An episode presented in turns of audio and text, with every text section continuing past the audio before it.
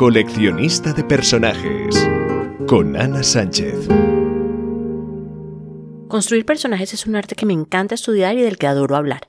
Leer es un momento solitario, pero una vez terminas el libro, uno de los mayores placeres que existe es conversar sobre ese mundo que acabas de abandonar.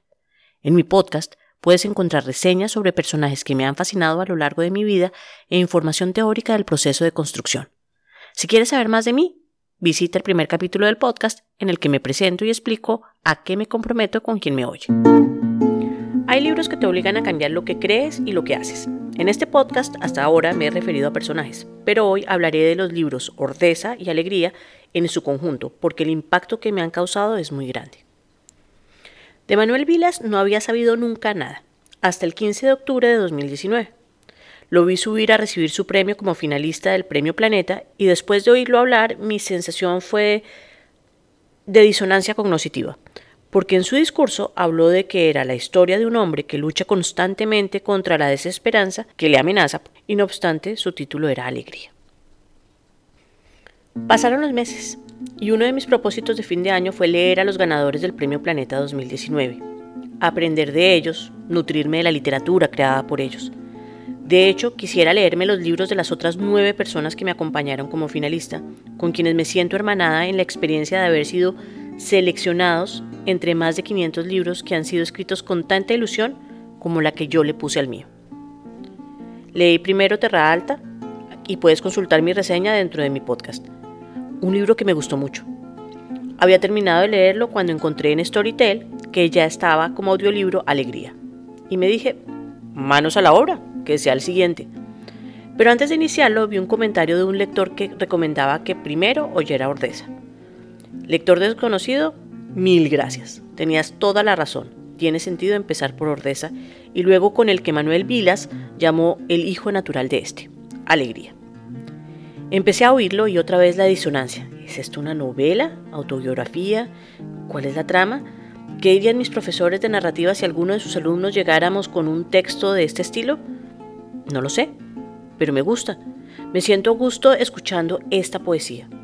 En su libro recuerda su vida, recrea su vida a través de las memorias de sus padres, creadores de un universo que le da peso y realidad a su vida.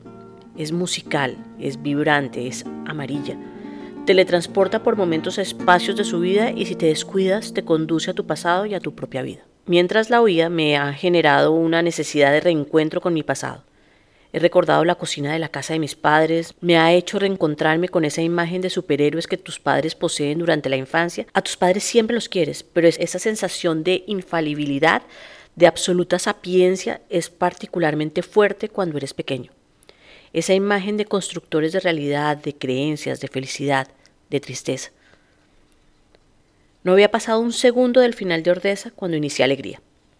Qué honor tener esa posibilidad de no esperar y entrar de inmediato en el mundo de Manuel Vilas justo después de publicar Ordeza y verla convertida en un éxito. Ver su recorrido por el mundo acompañado de la desesperanza, pero al tiempo rodeado de su pareja Mo y de sus hijos.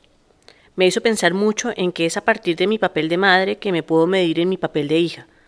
De esos eternos cuestionamientos de si he sido una buena madre, ahora salto a preguntarme constantemente si he sido buena hija.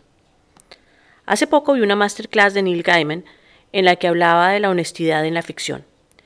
Él hablaba de que muchas personas escriben bien, magnífico incluso, pero lo que te hace realmente un buen escritor es la honestidad sobre quién eres y proponía un ejercicio de escribir con un registro interno sobre las cosas difíciles, siendo más honesto de lo que te haría sentirte cómodo.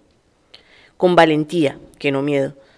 Vilas hizo esto en público se desnuda en sus libros y nos narra su vida, lo bonito, lo feo, lo vergonzoso, lo triste, lo que le asusta, a qué le teme, que lo inunda de alegría y es eso lo que hace que estos libros sean maravillosos, porque superan el miedo natural a ser juzgado y se lanzan de cabeza a explorar su vida.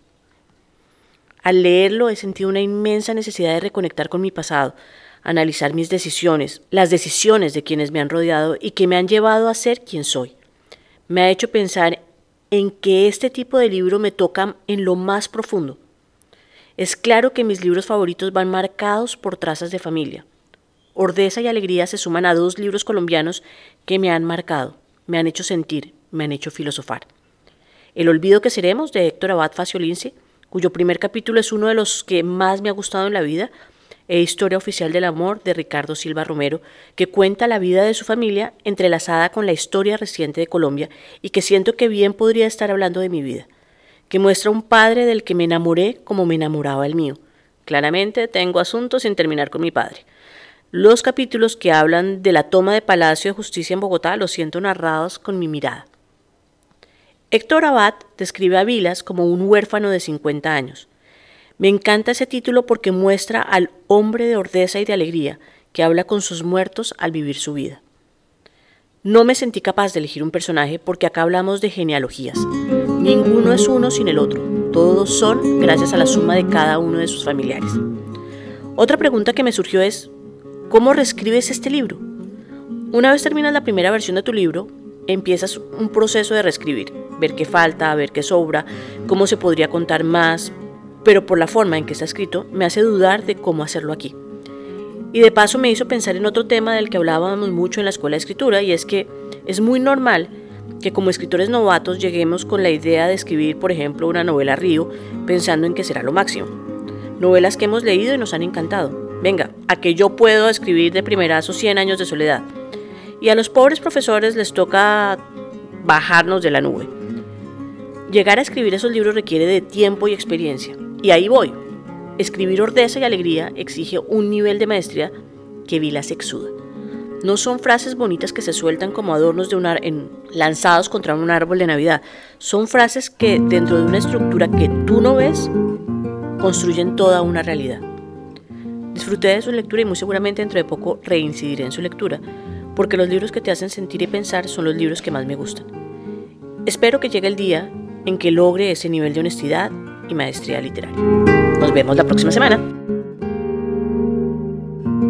Si quieres entablar una conversación, deja tus comentarios o visita la página web anasanchezortega.com.